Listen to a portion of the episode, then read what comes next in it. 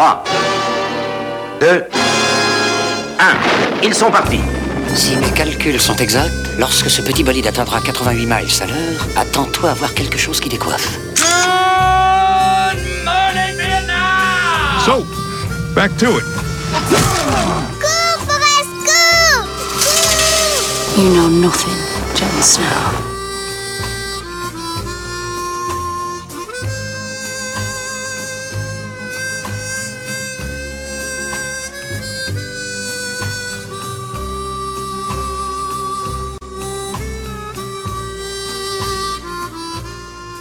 Bonjour à tous et bienvenue à Programme Double, un podcast qui est diffusé une fois ou deux semaines et dans lequel je vais vous présenter deux films qui sont reliés soit par une thématique, une franchise, un acteur, voire même un réalisateur.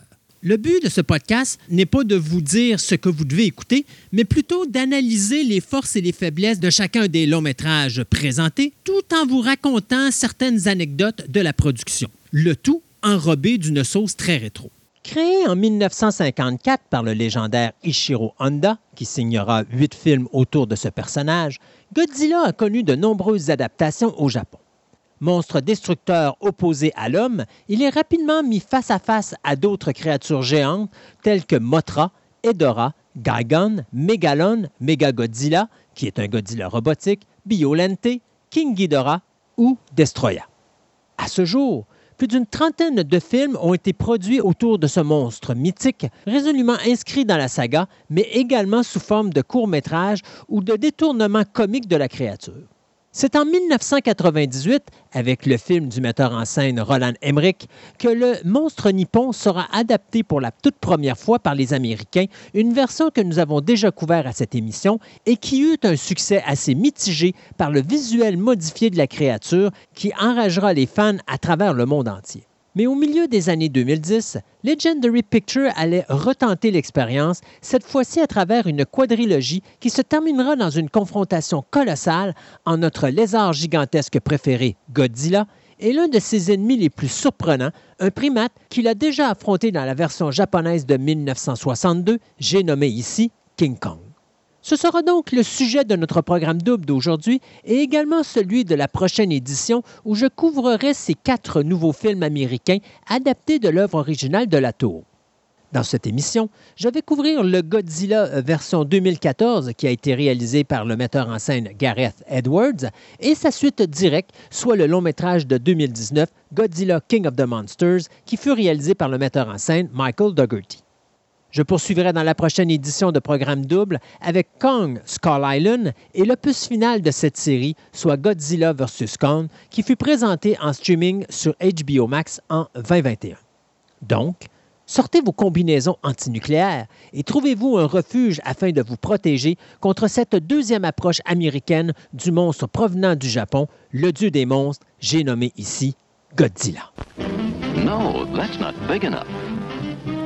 No, that's not big enough either. That's more like it. We're delighted to have you with us, and we extend a cordial welcome to you. We've lined up the top stars from Hollywood and from all over the world to entertain you on our giant screen with the new, colorful motion pictures you've been hearing about and reading about. To add to your enjoyment, we're all wound up to bowl you over at intermission time with live wire service at our snack bar, where you'll find a tempting variety of favorite foods and beverages. Your continued patronage is very, very welcome. Buy Orange Maid. The drink on a stick. Buy Orange Maid. The drink on a stick. Buy Orange Maid. Buy Orange Maid. The drink on a stick. Buy Orange Maid. Hostess Ripple. Hostess Ripple. Hostess Ripple. Mmm. Ask for Hostess Ripple.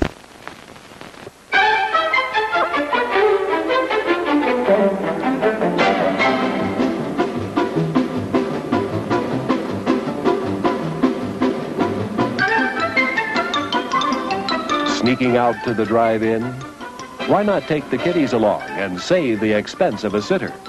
Everyone enjoys the drive-in. And now, on with the show.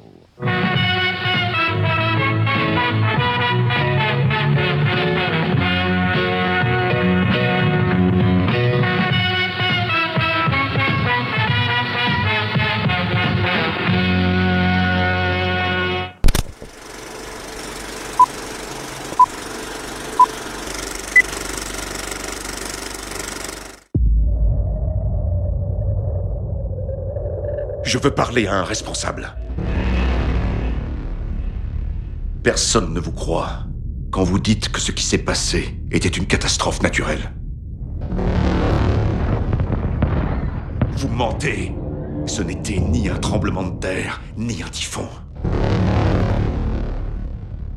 Parce qu'en réalité, vous essayez de cacher quelque chose.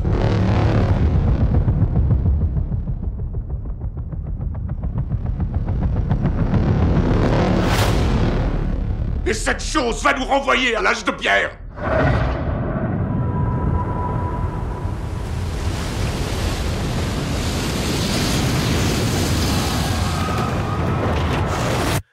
Que Dieu nous protège.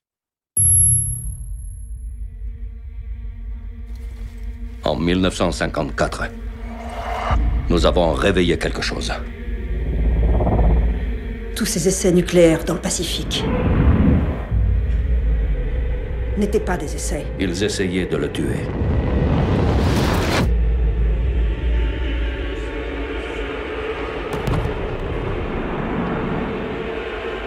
Vous n'avez pas idée de ce qui nous attend. Vous pouvez le tuer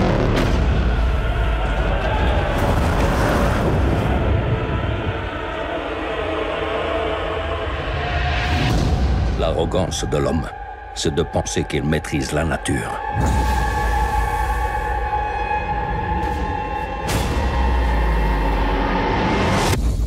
Alors que c'est l'inverse.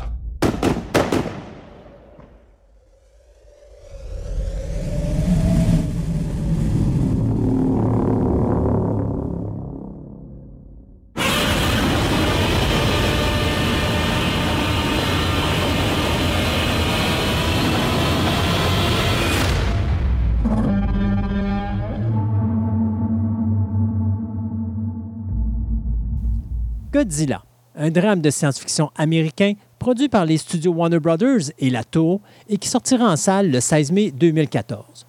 D'une durée de 123 minutes, ce film de 160 millions de dollars rapportera plus de 529 millions à travers le monde entier.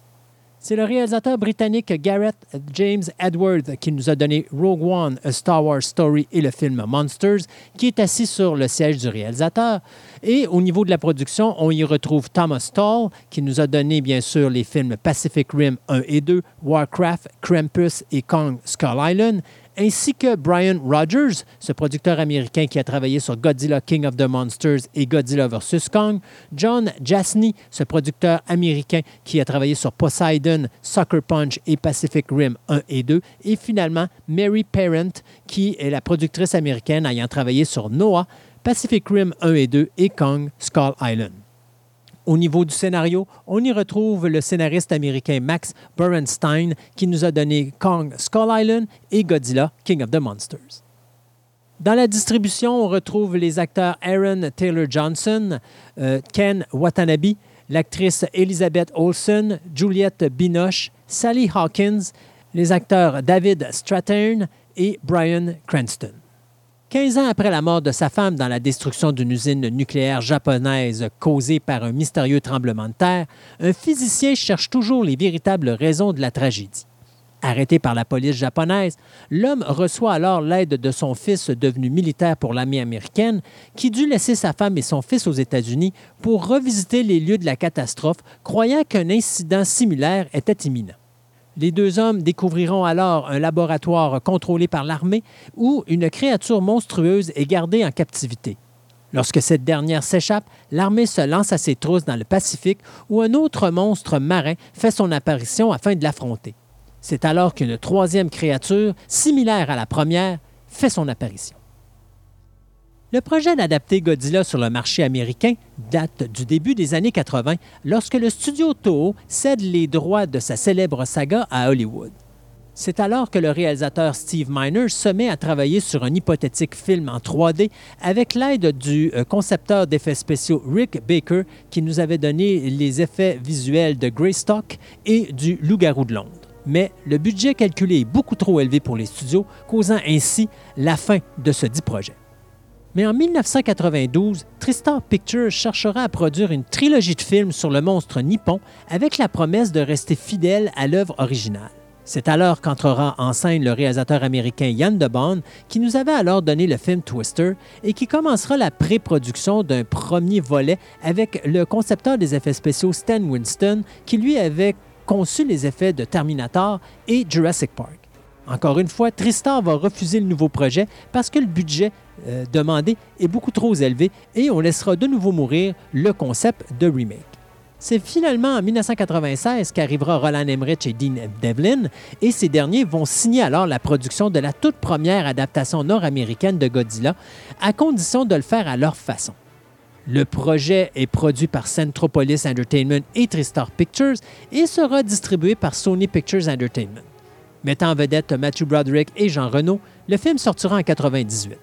Mais même si le succès est au rendez-vous, ce remake américain est loin de faire l'unanimité à un point tel que la suite annoncée sombrera alors très rapidement dans l'oubli. Gêné par l'impopularité du film, la Toho décide alors de renommer la créature de Dean Devlin Zilla euh, et de l'inclure dans son répertoire de kaiju. Le studio s'empressera alors de relancer une série de films de Godzilla qui marquera alors la création de l'ère Millennium, soit celle entre 2000 et 2004. Godzilla Final Wars sera le dernier film de cette saga, la Toho annonçant à ce moment-là qu'elle n'avait plus l'intention de produire de films de la dite créature. D'ailleurs, dans cette même production, il y aura une confrontation entre Zilla et le monstre nippon Godzilla. En août 2004, cependant, apparaîtra un projet de création d'un court-métrage sur la direction du metteur en scène Yoshimitsu Bano, qui nous avait donné en 1971 le film Godzilla vs. Hedera et qui sera présenté sur les écrans de IMAX sous le titre Godzilla 3D to the Max. Le film devait être une sorte de remake de l'histoire de fond de Godzilla vs. Hedorah. Mais en 2007, la compagnie technologique Kermer Optical qui devait être impliquée dans l'animation 3D de ce court-métrage, euh, connaîtra divers problèmes financiers et c'est à ce moment que la production se tournera alors vers la compagnie Legendary Pictures en 2009 pour financer le dit projet. Legendary Pictures va alors s'associer avec la compagnie Warner Brothers, qui, elle, s'occupera de la distribution du nouveau projet du long métrage en renégociant les droits cinématographiques de Godzilla avec la tour. Et c'est à ce moment-là que le réalisateur Yoshimitsu Bano va se retirer à titre de réalisateur, mais va cependant demeurer dans le projet à titre de producteur exécutif. Entrera alors le producteur Brian Rogers, qui sera nommé à la tête du nouveau remake, et c'est à ce moment qu'on va profiter de faire du projet de Godzilla 3D to the Max un projet long métrage euh, où le Godzilla sera réalisé complètement en images de synthèse et qu'il affrontera alors plusieurs autres créatures monstrueuses. Au même moment, Legendary Pictures et Warner Brothers euh, annonceront la production d'un film de science-fiction intitulé Pacific Rim du réalisateur Guillermo del Toro, qui sera un hommage au genre kaiju, kaiju étant un film de monstres géants, terme utilisé affectueusement par le Japon. Fort du succès de son tout premier film sur les écrans Monsters en 2010, le réalisateur Gareth Edwards se verra alors attaché au projet. Arrivera également en scène le scénariste David Callahan, qui écrira le premier jet du scénario. On embauchera David S. Goyer, euh, Max Borenstein, ainsi que euh, Drew Pierce et Frank Darabont pour retravailler le scénario original. C'est d'ailleurs les changements apportés par Darabont qui allaient permettre euh, à Edwards de convaincre les acteurs Brian Cranston et Juliette Binoche de se joindre à la distribution. Ce nouveau reboot sera alors annoncé comme étant plus proche de l'esprit du film original de 1954 que celui de 1998. La sortie du long métrage sera alors prévue pour la fin de 2010, peut-être voire même début 2011. Mais malheureusement, en 2011, arrivera la catastrophe nucléaire de Fukushima euh, qui freinera considérablement le projet Godzilla alors que le film était sur le point de terminer son stade de pré-production. En effet, Edwards décidera alors de se servir de cet accident pour changer la direction de son histoire et montrer ainsi que on a ouvert une boîte de Pandore avec la puissance nucléaire que la race humaine a ouverte ne peut malheureusement pas être fermée avec facilité. Il faudra attendre le 18 mars 2013 pour que le tournage débute finalement à Vancouver sous le titre de travail Nautilus. Au niveau de la distribution, il est important de noter que le personnage du docteur Serizawa, qui est interprété ici par l'acteur Ken Watanabe, est un clin d'œil à un des personnages du film original de 1954, soit celui du docteur Serizawa, qui est le créateur du destructeur d'oxygène ou du Oxygen Destroyer, l'arme qui servira à détruire le Godzilla original. Toujours selon le réalisateur Gareth Edwards, le nom du personnage principal, Brody, est également un clin d'œil à un autre personnage de film populaire, soit celui du personnage interprété par l'acteur Roy Scheider dans le film Jaws de Steven Spielberg. D'ailleurs, l'acteur Brian Cranston, qui interprète le personnage de Brody père, s'est révélé très déçu du timing de la mort de son personnage dans le film, qui, selon lui, aurait dû arriver beaucoup plus tard dans la production, question de faciliter le processus de réconciliation avec son fils. Il aura tenté à maintes reprises de changer cette situation, mais malheureusement, le processus de production était déjà très enclenché, ce qui faisait en sorte que la marge de manœuvre devenait euh, vraiment difficile pour apporter ce type de changement. Afin de donner une seconde jeunesse au célèbre monstre du point de vue esthétique, euh, on prendra presque une année entière et plus de 960 effets visuels qui seront alors créés et réalisés avec la participation des différents artistes travaillant pour la Weta Workshop, euh, la compagnie Imaginum, ainsi que celle de la Moving Picture Company de Double Negative, euh, Almagatet Dynamite, ainsi que la compagnie TJ Storm, et ça sous la supervision de Jim Ragiel, qui lui avait travaillé sur la trilogie de The Lord of the Rings. C'est Matt Cross et Lee Ross qui allaient s'occuper de la performance de la créature euh, lors de la capture de mouvements informatiques, sous la supervision de l'acteur Andy Serkis, qui lui avait déjà interprété des personnages euh, en capture de mouvements informatiques. Pensez au personnage de Gollum pour la trilogie des Lord of the Rings ou encore César pour la dernière trilogie de la saga Planet of the Apes. Afin de réaliser son film, Edwards va s'inspirer beaucoup du film original de 1954, mais va aller également puiser dans ses amours de jeunesse, que ce soit au niveau des films tels que Alien, Jaws, Close Encounters et même le film d'animation Akira du réalisateur Katsuhiro Otomo. King Ghidorah devait à l'origine être l'antagonisme du film. Mais le réalisateur euh, Garth Edwards décida de changer d'idée car il trouvait que cette créature allait pas vraiment bien avec son message de la colère de la nature qu'il cherchait à passer dans son œuvre. Ghidorah sera cependant utilisé dans la suite Godzilla King of the Monsters qui paraîtra en 2019. La US Marine Corps, qui avait participé au premier remake américain de Godzilla en 1998, décida de ne pas participer à cette production après avoir lu le scénario et remarqué l'implication de certains personnages de la US Navy. Finalement, la production se retournera directement vers la US Navy qui, elle, acceptera de participer à 100% au tournage. Avec ses quelques 355 pieds de haut et un poids avoisinant les quelques 90 000 tonnes, il s'agira ici, au moment de la production de 2014, du plus gros Godzilla à apparaître sur le grand écran. Godzilla remportera trois prix au Golden Trailer Awards en 2014, un événement qui célèbre tout ce qui touche au matériel au niveau marketing d'une production. Le film va donc ramasser le prix pour le meilleur trailer, le meilleur TV spot ainsi que le meilleur poster, que ce soit du côté nord-américain ou du côté international. Il existe un prequel au film de 2014 Godzilla. C'est un graphic novel qui s'intitule Godzilla Awakening, qui a été écrit par Max Borenstein, l'un des scénaristes, et qui se concentre sur le père de Serizawa, alors que ce dernier se remémore ses jeunes années passées à prouver l'existence de Godzilla à la fin de la Seconde Guerre mondiale. La couverture du euh, graphic novel sera réalisée par Arthur Adams, auteur du comic Godzilla dans les années 90. Suite à la sortie du long métrage, euh, le euh, producteur exécutif Yoshimitsu Bano va prétendre qu'il avait toujours l'intention de réaliser une suite à son film de 1971 Godzilla vs. Hedorah. Malheureusement, Bano allait décéder des suites d'une hémorragie cérébrale le 7 mai 2017 à l'âge de 86 ans. Du côté des points forts de Godzilla, il y a des bonnes idées, l'histoire de fond du scénario est excellente et se suit très bien. Euh, au niveau du visuel, ici, on a une excellente réalisation du côté de Garth Edwards qui contrôle très bien son sujet et qui contrôle très bien son visuel. D'ailleurs, l'aspect catastrophe naturelle ici qui est relié au geste de la, créature, que ce soit le tsunami euh, ou que ce soit le tremblement de terre, est une des rares fois où ça va être abordé dans un des films de monstres qui touche l'univers de Godzilla. Les effets spéciaux sont également extrêmement bien réussis euh, et le visuel est tout simplement magnifique.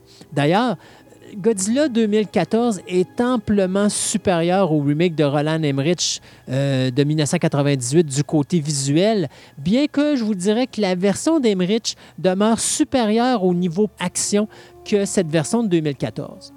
Edwards va s'offrir le luxe de présenter son monstre le plus loin possible et euh, un des aspects les plus positifs de cela, ça va être de nous présenter Godzilla comme une légende et ainsi appuyer sur son aspect mythologique, notamment avec cette séquence où notre héros se trouve face à face avec le monstre dont le visage va disparaître alors dans un nuage de poussière.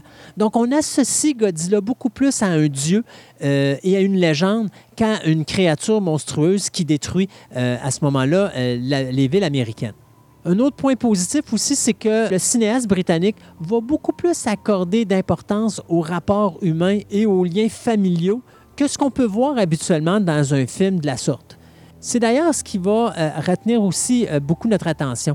L'absence d'un réel antagonisme. Là, vous n'aurez pas, mettons, euh, un businessman ou une compagnie en arrière qui va essayer d'utiliser soit Godzilla ou les créatures maléfiques pour justement essayer de, de, contrôler la bête ou de forcer la confrontation entre les monstres. D'ailleurs, aussi, un autre point qui est apporté, c'est les multiples erreurs qui sont commises tout au long de l'intrigue qui vont être le résultat de décisions qui sont prises avec les meilleures intentions et non pas avec des intentions malsaines qui vont faire en sorte que c'est la population en général qui va euh, payer le prix. Ici, on veut vraiment faire en sorte que tous les gens qui sont présents sont des personnes qui ont une intention bonne, mais malheureusement, des fois, leurs actions vont euh, causer plus de dommages que s'ils avaient fait confiance à la nature, soit euh, nature ici qui est représentée par la créature de Godzilla.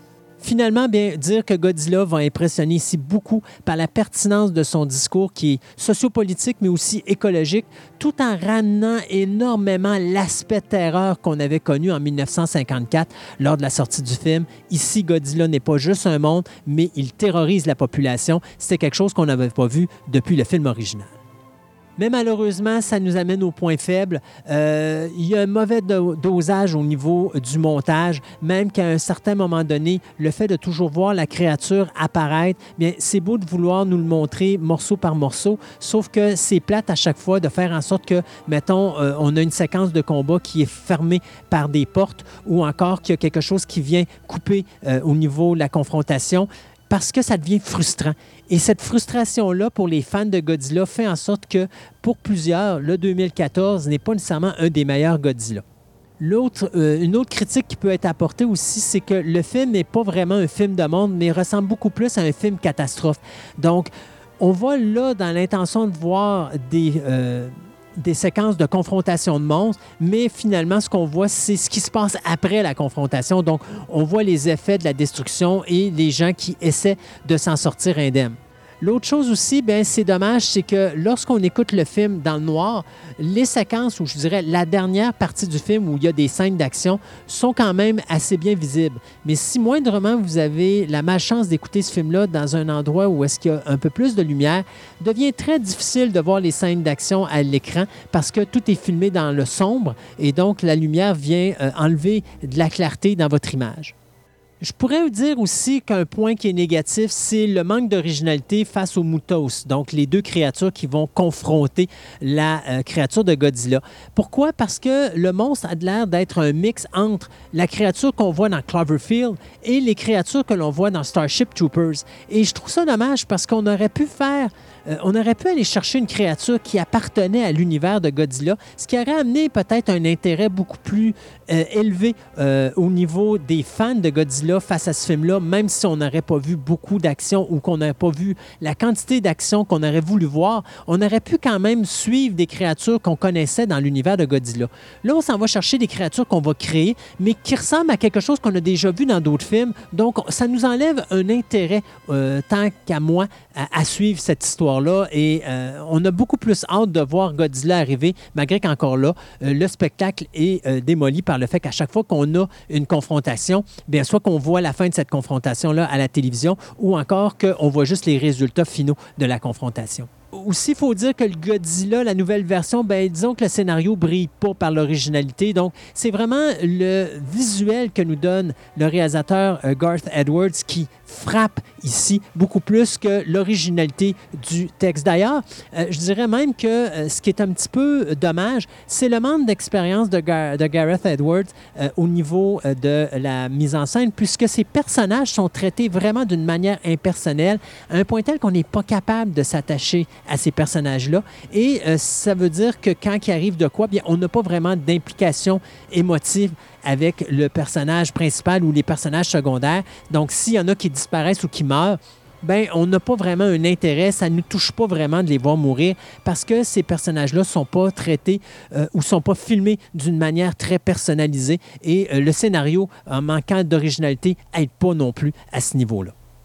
Au niveau de la trame sonore, eh bien, c'est le compositeur de film Alexandre Desplat, euh, ce compositeur français qui nous a donné les musiques de films de Golden Compass et de Harry Potter and the Deadly Hallows, partie 1 et partie 2. Euh, trame sonore qui va être mis en CD sous l'étiquette Water Tower Music le 13 mai 2014.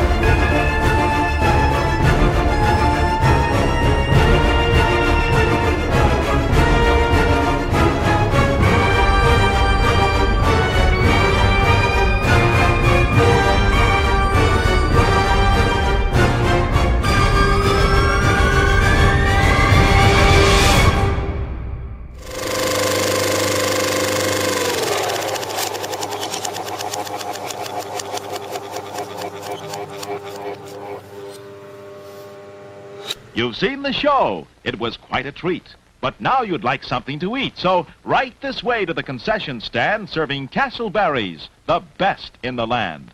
Yes, sir. Castleberries is real southern barbecue. Choice cuts of meat slowly cooked over open pits of smoldering oak coals for honest-to-goodness barbecue flavor. You'll also find hot coffee, cold soft drinks, and delicious ice cream in our snack bar to go with your Castleberry sandwich. Just look at that generous helping of rich, juicy barbecue. Yum, yum. And now meet the star of our show.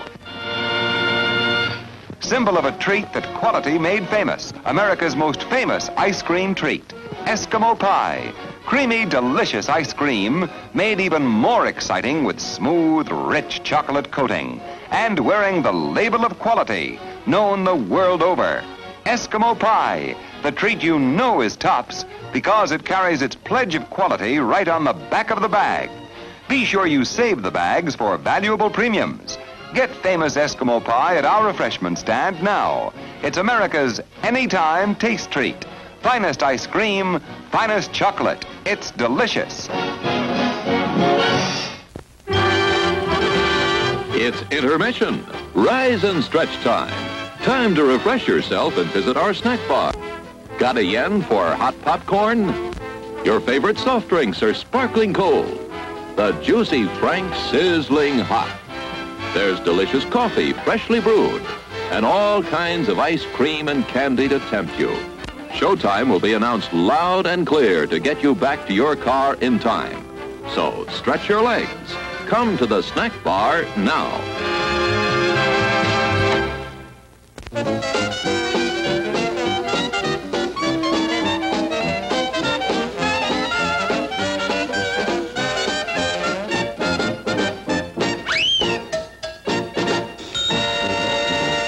And now, on with the show.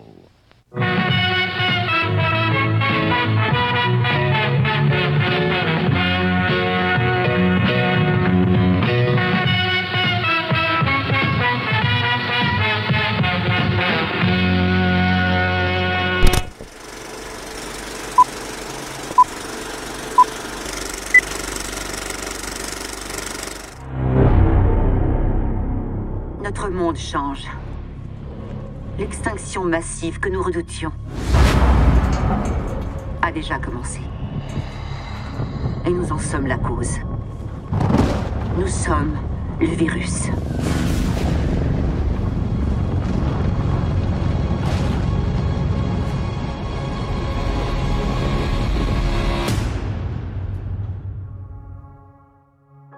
Mais comme tout organisme vivant, la Terre a développé une fièvre pour combattre ce virus.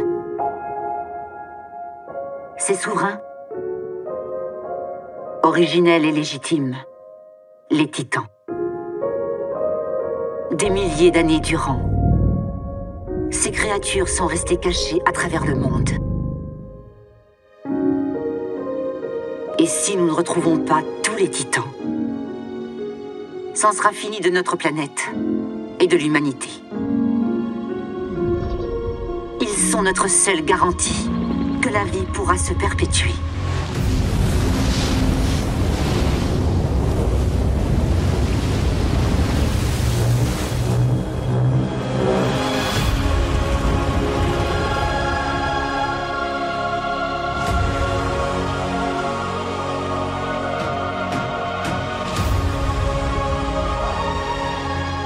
Tu es complètement malade Je suis navrée, mais il n'y a pas d'autre option.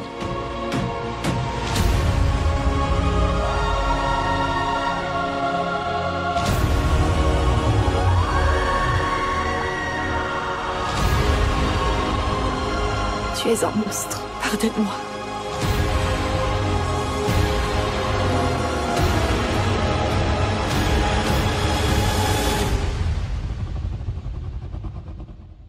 Longue vie au roi.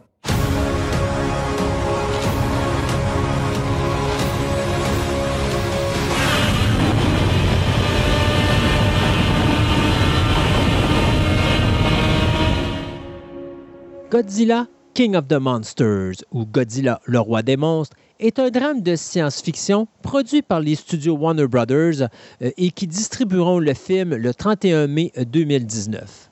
Ce long métrage américain de 132 minutes aura coûté entre 170 et 200 millions de dollars et obtiendra un box-office de plus de 386,6 millions de dollars à travers le monde. Sur la chaise du réalisateur, on retrouve Michael Dougherty, ce réalisateur américain qui nous a donné Trick or Treat et Krampus. Au niveau de la production, nous avons Thomas Tall, ce producteur américain qui a travaillé sur Godzilla 2014, Pacific Rim 1 et 2, Mary Parent, cette productrice américaine qui a travaillé également sur Godzilla 2014 et Pacific Rim 1 et 2, tout comme John Jashny, qui est ce producteur américain qui a également travaillé sur Godzilla 2014 et Pacific Rim 1 et 2. Se retrouve également à leur côté Alex Garcia, qui lui avait fait ses débuts au niveau de la production sur Godzilla 2014, et Brian Rogers, qui non seulement avait travaillé sur Godzilla 2014, mais qui avait travaillé également sur Remnants of the Fallens et sur le prochain film Godzilla vs. Kong. Pour le scénario, c'est Michael Dougherty, ce scénariste américain qui nous avait euh, donné les scénarios de X2, Superman Returns et Urban Legends Bloody Mary, qui va être assisté ici de Zach Shields, ce scénariste américain dont il s'agit ici de son tout premier scénario. Au niveau de la distribution, on retrouve Kyle Chandler, Vera Farmiga, Millie Bobby Brown, Bradley Whitford, Sally Hawkins, Charles Dance et Ken Watanabe. Depuis la découverte de Kong et de Godzilla, l'agence Monarch a décelé la présence de plusieurs autres monstres gigantesques à travers le monde, dont certains ont été surnommés Mothra, Rodan et le fameux dragon à trois têtes, King Ghidorah, qui est l'alpha des titans, connu également sous le nom de Monster Zero. Les scientifiques travaillant pour Monarch croient toujours que Godzilla existe pour rétablir l'équilibre naturel de la planète.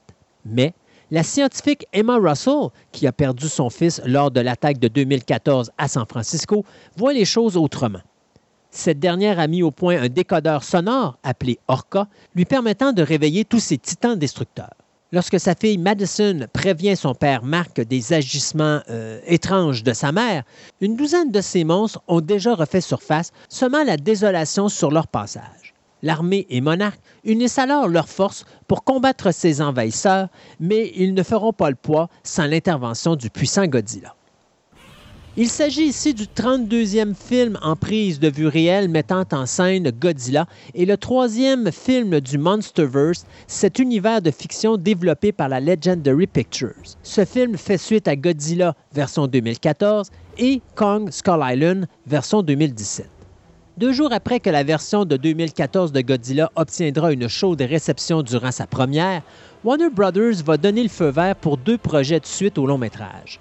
Gareth Edwards fut dès le départ approché pour réaliser Godzilla King of the Monsters, la suite directe de son film à succès qui ramassera plus de 103 millions de dollars au niveau international, et ce dès son premier week-end de présentation. Malheureusement, le metteur en scène américain allait devoir se retirer du projet alors qu'il se verra offrir la chance de mettre en scène un film de la saga Star Wars, soit Rogue One. Lors d'un repas avec l'un de ses meilleurs amis, le producteur Alex Garcia, avec qui il avait déjà travaillé sur les deux premiers longs métrages euh, du metteur en scène euh, Michael Dougherty, soit Trick or Treat en 2007 et Krampus en 2015, va lui offrir le poste de réalisateur sur le troisième volet de cette saga celui-ci acceptant avant même que Garcia ait pu finir de lui proposer le poste.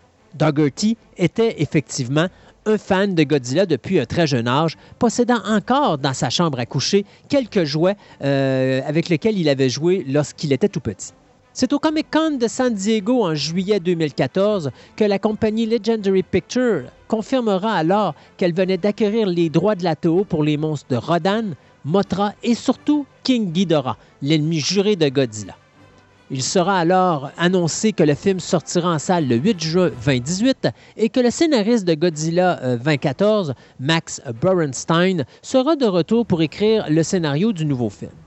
La pré-production débutera alors sous le titre de travail Fathom, Très tôt dans le projet, les acteurs Aaron Taylor Johnson et Elizabeth Olsen, qui interprétaient les personnages principaux du film de 2014, annoncèrent qu'ils ne seraient pas de retour à cause de leur horaire de travail ultra chargé euh, sur d'autres productions et que ce conflit les empêchait de pouvoir participer à la production de Godzilla King of the Monsters.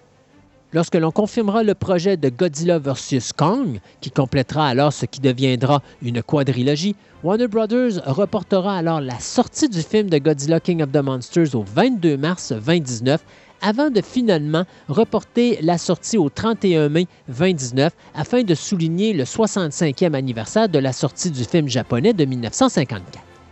Après avoir écrit le synopsis de base, Max Bernstein va se retirer pour travailler sur Godzilla vs. Kong, laissant la place à ce moment-là à Michael Dougherty et euh, son comparse Zach Shield, qui avait déjà travaillé avec Dougherty sur Krampus. Les deux allaient alors réécrire le scénario de base qui avait été travaillé par Borenstein. Un scénario qui prendra plus d'un an à peaufiner et dont la seule directive promenant de Legendary Pictures était d'y inclure l'organisation Monarch, Rodan, Motra et surtout King Ghidorah, qui devait être présent dans la version de 2014, mais que finalement Gareth Edwards avait mis de côté. Une des raisons pour laquelle les différents monstres qui apparaissent dans ce film n'ont aucun lien avec l'univers des kaiju japonais de l'univers de Godzilla de la Toho, c'est que chaque monstre provenant de l'univers de la Toho vient avec un montant à payer pour les droits d'auteur, ce qui va forcer le réalisateur Dougherty à créer des nouvelles créatures afin de respecter son budget alloué et ainsi pouvoir garder tout son montant d'argent pour mettre sur le visuel de Godzilla King of the Monsters. Au niveau des créatures choisies, Dougherty respectera les concepts originaux de la Toho tout en les modernisant. Du côté de Godzilla, ce dernier atteindra une taille de plus de 393 pieds, la plus grande incarnation de la créature jusqu'à ce jour. Amusant d'ailleurs de constater que les Godzilla japonais sont généralement toujours plus gros après euh, la présentation d'un film américain et on doit supposer que le prochain Godzilla japonais dépassera fortement cette taille. Au niveau des cris de la créature, Dougherty exigera à ses concepteurs de faire un mix entre le cri de la créature originale de 1954 et celui de Godzilla de 1962 afin de garder un contact avec ses origines. Pour Rodan, les concepteurs reçurent des instructions de ne pas seulement euh, concentrer leurs recherches sur les pteranodons, mais de voir également le comportement et le visuel de différents animaux dans la catégorie des oiseaux tels que les aigles, les vautours ou encore les faucons, car ces derniers sont directement liés aux dinosaures. Conçu par la compagnie d'effets spéciaux Amal Gamatet Dynamics, Rodan est la plus belle incarnation de la créature mais est également la plus lourde et possède la plus grande longueur au niveau de ses ailes de tout l'univers cinématographique dans lequel elle est apparue. Du côté de Motra, Dougherty gardera la palette de couleurs de la créature telle qu'elle est apparue dans le film de 1961. Mais il demandera de la compagnie Legacy Effect, responsable de la conception 3D de la créature, de lui donner des yeux qui ressemblent quelque peu à Godzilla, de façon à créer le lien entre les deux monstres. Finalement, la créature se verra dotée d'un dard pour se défendre, ainsi que de plus longues pattes que la créature japonaise originale pour repousser ses ennemis. Motra fut la créature la plus difficile à retravailler au niveau visuel. Du côté euh, du sonore, on va utiliser le cri original de Motra, mais on va le modifier quelque peu tout en respectant quand même la création originale de la saga japonaise de la Toho. Finalement, pour King Ghidorah, le metteur en scène américain demandera à la compagnie Legacy Effect de se baser beaucoup plus sur le look des dragons de l'Est afin de ne pas arriver avec une créature qui ressemblerait beaucoup trop euh, aux dragons de séries télé telles que Game of Thrones. De plus, Dougherty désirait que la créature possède trois têtes ayant une vie propre et possédant chacune leur raison d'être, la tête du milieu étant l'alpha. La Toho fut très impliquée dans l'approbation de chacun des concepts évolutifs de Ghidorah, dont la hauteur totale sera plus de 521 pieds, faisant d'elle le second plus grand Ghidorah de son histoire cinématographique. Du côté des comédiens, la jeune Millie Bobby Brown, populaire pour son rôle dans la série Stranger Things, sera la première embauchée par Dougherty, qui l'avait déjà en tête lors de la réécriture du scénario. Kyle Chandler et Vera Farmiga se verront par la suite offrir leur rôle respectif des parents du personnage de Brown. Ken Watanabe, qui interprète ici le docteur Ishiro Serizawa, Sally Hawkins, qui interprète ici le personnage du docteur Vivienne Graham, et David Strathern, qui lui ici interprète encore une fois l'admiral William Stearns, seront les trois seuls acteurs à faire leur retour dans la franchise, les trois acteurs ayant été de la distribution du Godzilla de 2014. Le tournage débutera en juin 2017 en Georgie et se terminera en septembre de la même année. Dans la séquence où des jets militaires affrontent Rodan, les pilotes étaient interprétés par Dougherty et ses amis de collège, soit Jermaine Turner, le réalisateur-producteur Seth Green, Clark Grant, le réalisateur-producteur Ellie Roth et Stephen Moyer. D'ailleurs, Michael Dougherty interprétait le pilote dont l'avion sera dévoré en plein vol par Rodan. Comme je disais un peu plus tôt, Dougherty est un fan de Godzilla depuis un très jeune âge. Il n'est donc pas surprenant de voir une multitude de clins d'œil à la série de films japonais. Dans les plus importants, euh, on peut retrouver un reportage télévisuel présenté au début du film où un homme tient une pancarte sur laquelle est écrit Destroy All Monsters, qui est un hommage au film de 1968 dont c'était le titre. Euh, à l'embouchure du temple sous-marin de Godzilla se trouve un squelette de monstre qui ressemble à la créature Anguirus qui fit sa toute première apparition dans Godzilla Raids Again en 1955. La confrontation entre Rodan et les jets militaires est un véritable hommage au film Rodan qui fut produit par la Toho en 1956. Et il y a également le Oxygen Destroyers, qui est un hommage bien sûr au film original de 1954, ainsi qu'au film de 1995 Godzilla vs. Destroyer. Il s'agit ici de la seule arme qui permit aux humains de tuer Godzilla. Un autre hommage, c'est ce moment où Mothra donnera son énergie vitale à Godzilla afin de le ramener à la vie, ce qui lui permettra alors de détruire King Ghidorah. Ceci est un véritable clin d'œil à une séquence dans Godzilla vs Mega Godzilla 2 lorsque Rodan se sacrifiera en donnant sa force vitale à Godzilla. Faudra penser également à Godzilla vs Destroyer où Godzilla va mourir à la fin du film, incapable de conserver son énergie nucléaire, et va tout simplement transférer sa force vitale dans le corps sans vie de son jeune enfant, soit Godzilla Junior. Finalement, dans les génériques de la fin du film, une série d'articles de journaux seront écrits par le journaliste Steve Martin. Il s'agit ici d'un véritable clin d'œil au personnage interprété par l'acteur américain Raymond Burr, dont les scènes furent tournées et rajoutées aux scènes japonaises des films Godzilla King of the Monsters en 1954 et Godzilla 1985 qui fut réalisé en 1984. Dougherty prétend que la version originale de son film, qu'il appelle affectueusement Godzilla The Miniseries, durait plus de 2h45 minutes et qu'il considéra à un certain moment de couper le film en deux parties avant de décider d'apporter des coupures et de raccourcir celui-ci euh, de près d'une demi-heure. Durant la première du film, l'acteur Charles Dance prétendra s'être endormi durant la diffusion du long métrage. Pour ceux que cela pourrait intéresser, il existe un prequel à Godzilla King of the Monsters sous la forme d'un graphic novel qui est intitulé Godzilla Aftershock, qui est publié par Legendary Comics en mai 2019. Aftershock a été écrit par l'artiste Avid Nelson et illustré par Drew Edward Johnson. L'histoire se situait quelques mois après les événements du film de 2014. La novelisation du film, elle, sera disponible dès le 31 mai 2019 et comprendra beaucoup plus de détails sur les personnages et surtout sur le background des différents titans. Godzilla King of the Monsters va remporter le prix des meilleurs effets sonores au Hollywood Professional Association en 2019, ainsi que le prix de la meilleure captation d'une performance numérique au Indiana Film Journalist Association en décembre de cette même année. Le film obtiendra de nombreuses nominations au Saturn Award en 2019, mais sera également euh, nominé au Golden Raspberry Awards en 2020 comme pire suite de l'année.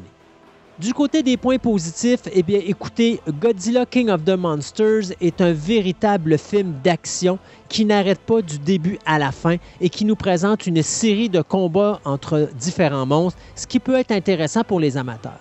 L'upgrade des créatures a été fait avec un grand respect. D'ailleurs, on va remarquer justement que l'œuvre est réalisée par un véritable fan de Godzilla parce que tout le long du film, que ce soit au niveau visuel ou sonore, vous allez ressentir cet amour-là et les différents euh, clins d'œil aux euh, films originaux de la tour. Le film, bien sûr, va recevoir énormément de bonnes critiques au niveau du visuel. Les monstres sont tout à fait splendides et il y a également quelques plans qui sont tout simplement hallucinants. Comme je disais, les scènes d'action, ça n'arrête pas. Il y a un rythme effréné et surtout au niveau musical, on peut reconnaître ici que la musique est vraiment respectueuse de l'œuvre originale d'Akira Ifukubi, qui avait même réalisé la musique des films originaux de Godzilla de la Toho. Et on va reprendre des thèmes de Mothra, King Ghidorah et Godzilla pour le film de 2019. Mais malheureusement, il y a beaucoup de points négatifs. Le film est beaucoup trop bruyant et euh, je vous dirais même qu'à un certain point, ça peut donner mal à la tête. Euh, par moments, même lorsqu'on était au cinéma, le son était tellement fort qu'on pouvait manquer les hommages musicaux faits à la version nippone de 1954. Le scénario, lui, est rempli de facilité, des dialogues qui donnent l'impression qu'on a fait une série de copier-coller d'autres films. Euh, il manque une, une, norme en arrière du film. On a vraiment l'impression ici de reproduire tout simplement une recette commerciale gagnante et puis qu'on a mis euh, la réalisation sur le pilotage automatique puis qu'on a laissé ça aller. Euh, les motivations des différents personnages du film, les rebondissements ridicules ainsi que la facilité euh, qu'a le personnage de Madison de, contourner tous les systèmes de sécurité euh, possibles pour l'empêcher de se rendre à des endroits euh, afin que celle-ci puisse faire suivre l'histoire. C'est tout simplement ridicule et aberrant, ce qui fait que par moment, euh, ça brise la qualité du long métrage qu'on regarde présentement. D'ailleurs, Madison, qui est interprétée par l'actrice Millie Bobby Brown, est un personnage qui est en réalité un aimant à monstre. N'importe quel endroit qu'elle se trouve, les créatures semblent se précipiter vers elle pour se battre ou détruire ce qui est autour d'elle, mettant continuellement sa vie en danger. Il y a également trop d'idées dommages qui sont mis euh, dans le scénario, ce qui va enlever l'importance de certaines choses telles que l'oxygène destroyer et le transfert d'énergie de créature en créature. Euh, on aurait pu en mettre moins puis se concentrer plus à expliquer ces choses-là que juste nous balancer ça comme un clin d'œil pour que les fans de Godzilla soient contents, mais que celui qui n'est point un fan puisse comprendre ce qui se passe. Certaines morts sont totalement gratuites et beaucoup trop rapides pour que l'on ressente quoi que ce soit euh, pour le personnage touché par cette disparition soudaine. Donc ça, c'est un point qui est également dommage parce qu'à part la mort du personnage Ishiro Serizawa, euh, où on prend vraiment le temps de lui dire au revoir, je fais juste penser au personnage de Vivienne Graham, euh, le docteur Vivienne Graham, qui est interprété par Sally Hawkins, qui est tout simplement gobé par King Ghidorah. Et on n'a pas le temps de vraiment ressentir quoi que ce soit pour le départ de ce personnage-là, qui était quand même là depuis le départ. Ce qui ramène à une technique que je déteste à Hollywood, soit de faire des suites tout simplement pour faire tuer des personnages qui étaient dans le premier film, alors que ceux-ci avaient réussi à survivre à la première aventure. Le récit trop chargé emprunte de nombreux raccourcis invraisemblables, tandis que les personnages sont vraiment caricaturés à gros traits. Il n'y a rien de complexe euh, dans Godzilla King of the Monsters, et pour moi, ça fait de ce film-là le film le plus faible de la quadrilogie au niveau scénaristique pour vous montrer à quel point il y en a trop, cette gigantesque production de 200 millions de dollars ressemble pas mal à un film de super-héros qui est surpeuplé de super-vilains. Pensez Spider-Man 3, il y a trop de personnages à un moment donné, on n'est pas capable de développer chacun des personnages et c'est exactement ce qu'on vit ici avec Godzilla. Motra est mal utilisé. Et surtout, elle a une présence beaucoup trop courte. Il y a trop de monstres, tout comme Rodan, qui semble toujours arriver comme un cheveu sur la soupe, puis que soudainement, il y a un coup de vent, puis il a disparu. On prend pas le temps de vraiment nous présenter les créatures autres que Godzilla, King Ghidorah. Puis tant qu'à ça, moi, je me serais peut-être concentré juste sur ces deux monstres-là, ou juste en ramener un troisième, tout simplement, pour qu'on puisse avoir la chance de les voir beaucoup plus. Les séquences de, combat aussi sont filmées beaucoup trop proches, ce qui nous empêche de bien voir les scènes d'action et de combat entre les différentes créatures. D'ailleurs, un aspect qui est vraiment frustrant et étonnant dans ce film-là, c'est que par moments, on va se concentrer beaucoup plus sur ce qui se passe avec les personnages secondaires que sur ce qui se passe pendant les combats. Euh, et ça devient, euh, à un moment donné à être lassant parce qu'on on aimerait beaucoup plus voir le visuel alors que tout ce qu'on voit, ce sont des gens qui crient ou qui essaient de fuir de, fuir de la destruction ou qui recherchent quelqu'un qui est perdu à travers euh, les bâtiments qui ont été détruits. Donc, ce que ça nous dit, c'est que Godzilla King of the Monsters est un véritable exemple que des bons effets spéciaux, ce n'est pas un bon substitut pour une bonne histoire. Au niveau de la musique, eh bien, c'est le compositeur de musique Bear euh, McCreary, euh, ce compositeur américain qui nous a euh, donné la musique des films Child's Play version 2019, 10 Cloverfield Lane et Rest Stop 1 et 2, qui va réaliser une trame sonore impeccable, probablement la plus belle dans la quadrilogie. Un film où est-ce qu'on va même se permettre de faire un cover de la chanson Godzilla qui avait été créée par Blue Oyster Cult en 1977 et qui va être ici interprétée par le chanteur Serge Tenken. Que je vous présente ici à l'instant.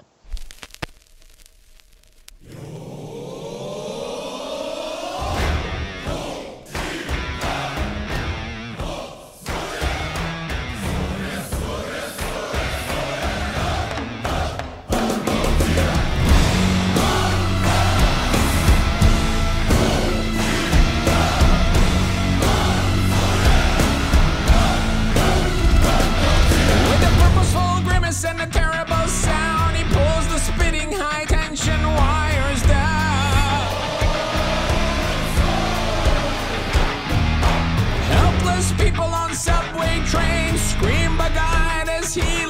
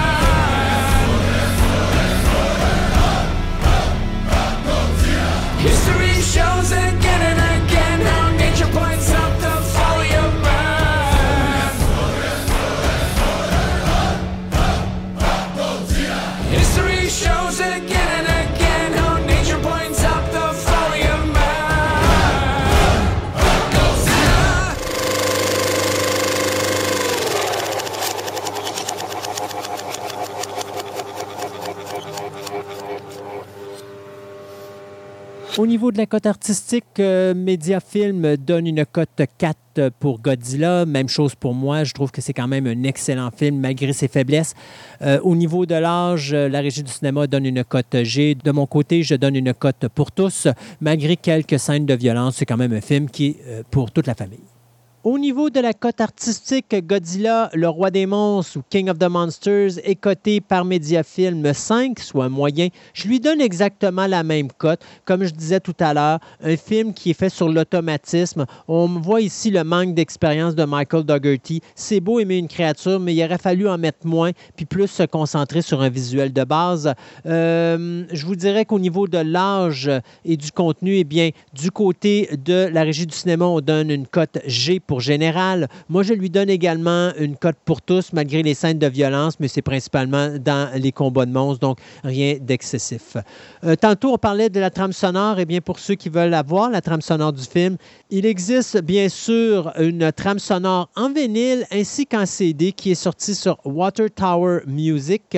Euh, du côté euh, du CD, on a un album double, donc deux CD. Du côté de Waxwork Records, eh bien là, on va sortir un vinyle. Ça va être un album trip finalement, donc trois, trois vinyles qui vont être mis dans le même euh, album. Donc, de grosses éditions pour la trame sonore de Godzilla, King of the Monsters.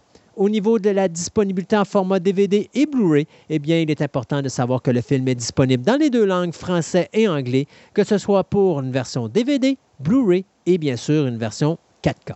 Pour Godzilla, au niveau de sa disponibilité en DVD et en Blu-ray disc, eh bien, le film est disponible dans les deux formats, donc Blu-ray disc et DVD.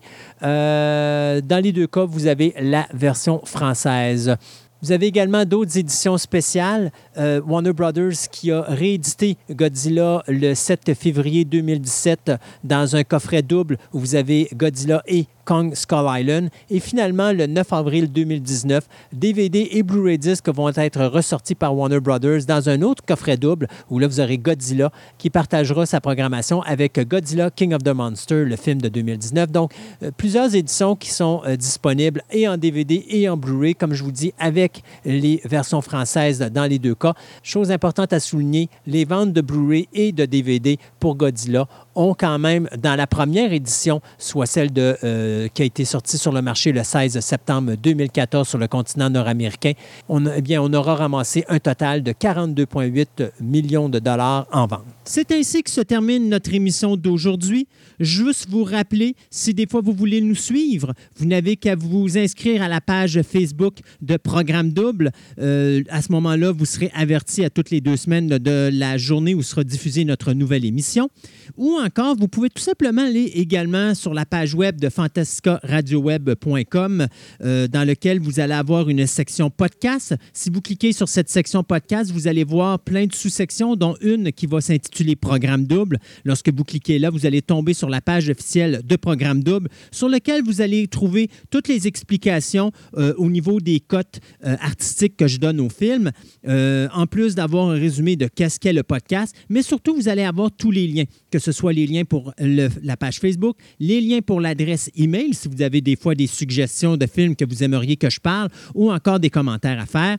Et finalement, eh bien, vous avez le lien qui vous amène sur l'application de Programme Une application où vous serez capable d'aller voir tous les films dont je vous ai parlé depuis la création de ce podcast. Si ça vous intéresse, vous pouvez toujours suivre également mon autre podcast qui est Fantastica Radio Web, un podcast où on parle de différentes passions, une émission de trois heures, contrairement au podcast de Programme Double qui, lui, n'est qu'un maximum de une heure à tous les deux semaines. Donc, encore une fois, un gros merci d'avoir été avec nous et on se dit à la prochaine de Programme Double. Please remember to replace the speaker on the post when you leave the theater.